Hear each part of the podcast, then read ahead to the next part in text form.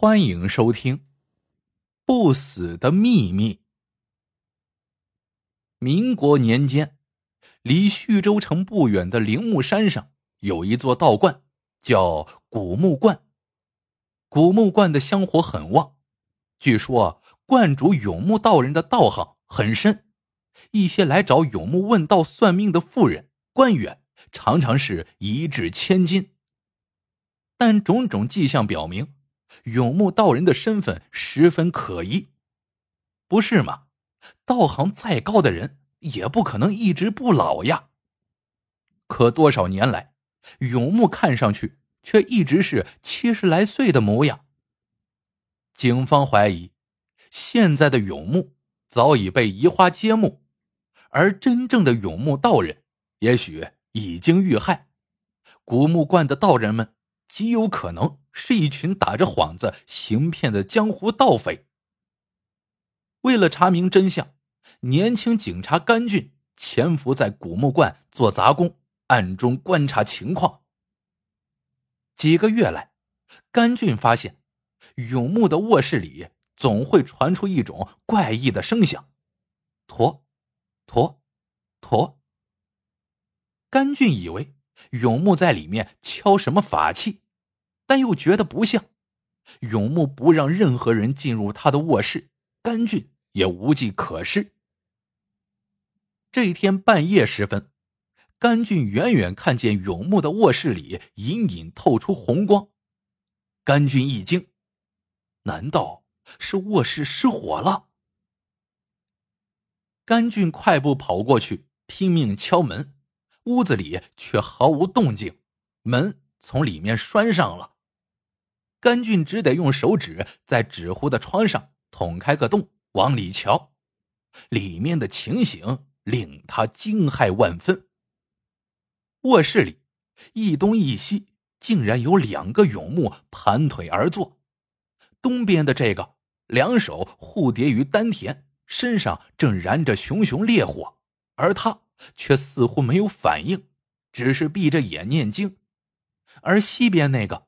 姿势动作与东边那个完全一样，只是身上没有燃烧。甘俊想冲出去，却发现自己此时全身都动弹不了，似乎被施了定身法。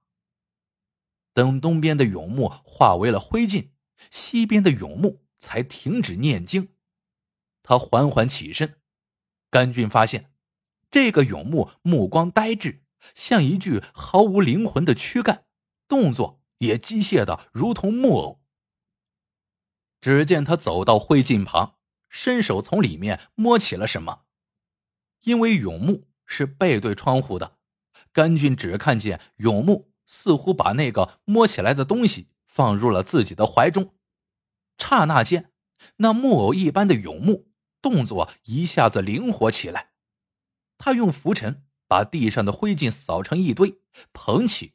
走到后窗，把骨灰撒向了窗外。然后，永木宽衣脱鞋上床安寝，像什么也没有发生过一样。一只山蚊子嗡嗡飞来，叮得甘俊又痛又痒，忍耐不得，他抬手一拍，啪，蚊子被他拍死了。甘俊这才知道自己全身又可以动了。甘俊想，那个被火烧了的永木应该是真永木，可能他一直被施了什么邪术，软禁在卧室里，并且被逼着做着一件什么事，直到事情做完了，失去了利用价值，假永木就放火把真永木给烧了。刚才自己全身动弹不得，显然也是中了假永木的邪术。想到这里。甘俊冷汗直冒，立刻趁夜赶回了警察局，并把所看到的情况报告给了局长。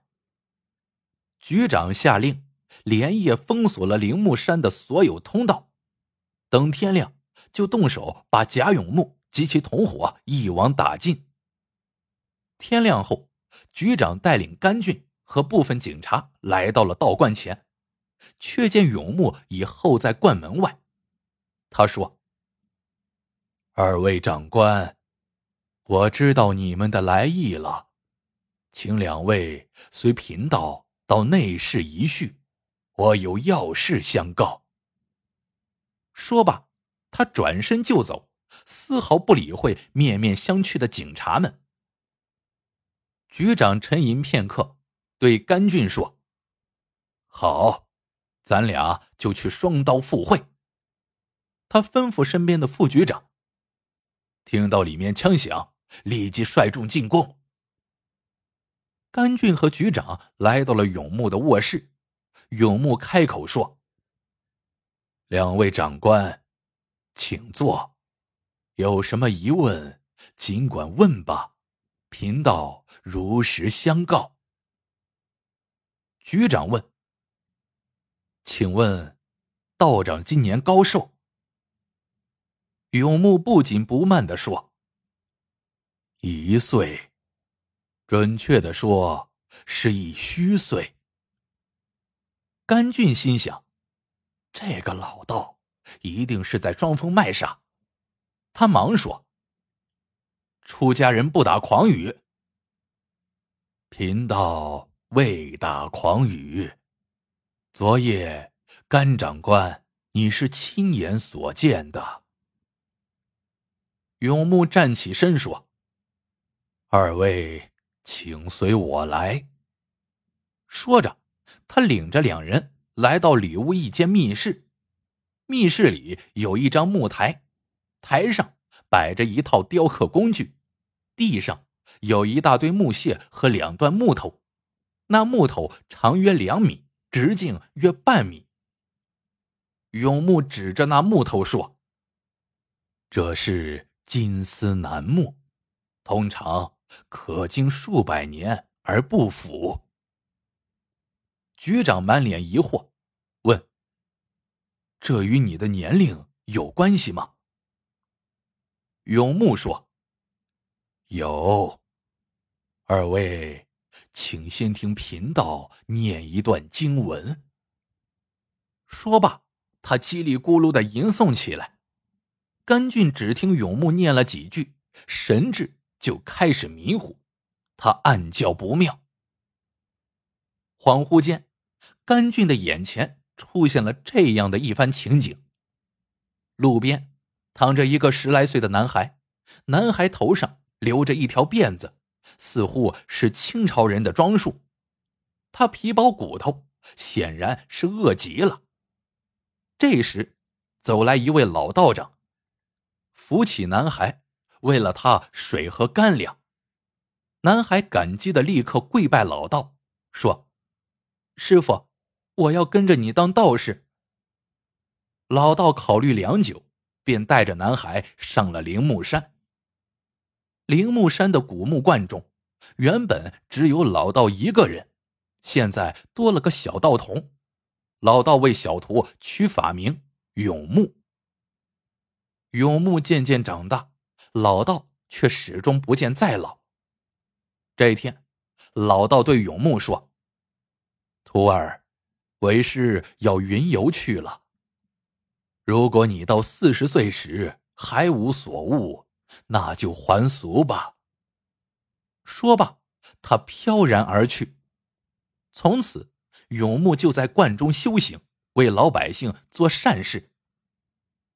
永木四十岁的时候，有一次，他整整闭关七天后，便开始收徒。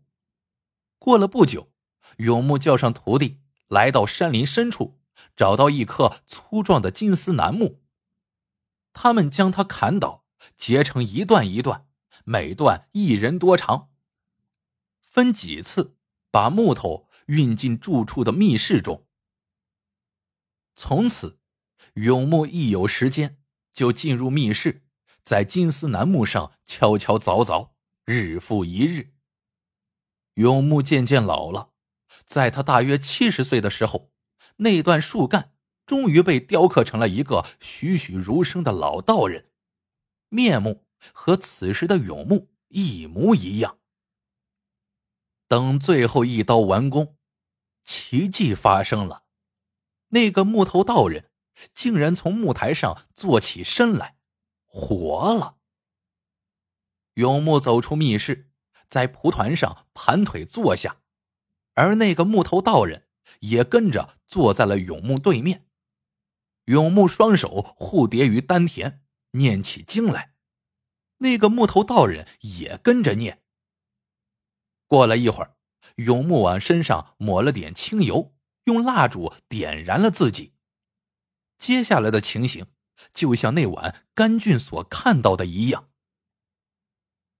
肉身永木化为灰烬之后，那个木头永木便有了肉身，并当了古木观的观主。春去秋来，这个永木的容貌都未曾变化。直到有一天，他进入密室，也开始雕刻自己的塑像，一切循环再现。从第二个活了的木头道人主持古木观起。这里渐渐热闹起来。徐州城里的一个大富商抓住商机，修了一条通往古木观的盘山公路，又在周围建起了一片别墅，不少有钱人住了进来。一天，永木忽然发现自己的皮肤开始发黑、溃烂、腐朽，他大为惊诧，自己只有二十多岁呀。他连忙进入密室，开始雕刻。几年后的一个夜里，也就是昨夜，木头道人雕成了，也活了。甘俊和局长眼前的画面戛然而止。永木道人叹了口气，说道：“二位长官，你们刚才所见，就是我的历史。”甘俊和局长还没回过神，不由得揉了揉眼睛。永木继续说：“那年，永木闭关七日，悟出师傅为其取法名永木，是要他刻成自己的木像后转换能量而重生。后来他又悟出，人的心智。”大约在四十岁至七十岁之间，是最为成熟的鼎盛期，之后就会迅速衰退。第一个永木重生的时候是七十岁，那个时候相貌改变不大了，也就不会引起人们过多的注意。局长问：“那为什么？”第一个木刻的永木七十年才重生，而第二个好像只有三十年左右就重生了。永木叹了口气，说道：“这些年来，古木观通常被达官贵人们的汽车尾气、众多目的不纯的求神者体内的污秽之气所浸润。”永木的木头肉身经不起腐蚀，就提前重生了。甘俊问道：“那你从灰烬里拿出来放入怀里的是什么呢？”永木说：“肉身在火化的过程中，心脏不化。木头永木。”把肉身永木的心脏安入自己的胸腔内，才算完全重生。说罢，永木起身进入密室。过了良久，不见他出来，甘俊和局长感到不对劲儿，推开密室门，已不见永木的踪影。只有密室中间的地上留有一堆灰烬。这时。进来几个道人，都面有悲色。为首的一个老道说：“师傅说，他重生的秘密已经暴露。由于体质受损，他的此次生命极其短暂，且无法再次重生了。于是决定把真相告诉警方后，提前先逝。多少年来，师傅。”可是，一直用罐中所得的香火钱以及诸多善款，以匿名的方式资助了许多的贫苦百姓啊！甘俊听了一声长叹，看看局长，局长脸上也是一副悲切的样子，久久说不出话来。好了，这个故事到这里就结束了。喜欢的朋友们，记得点赞、评论、收藏，感谢您的收听，我们下个故事见。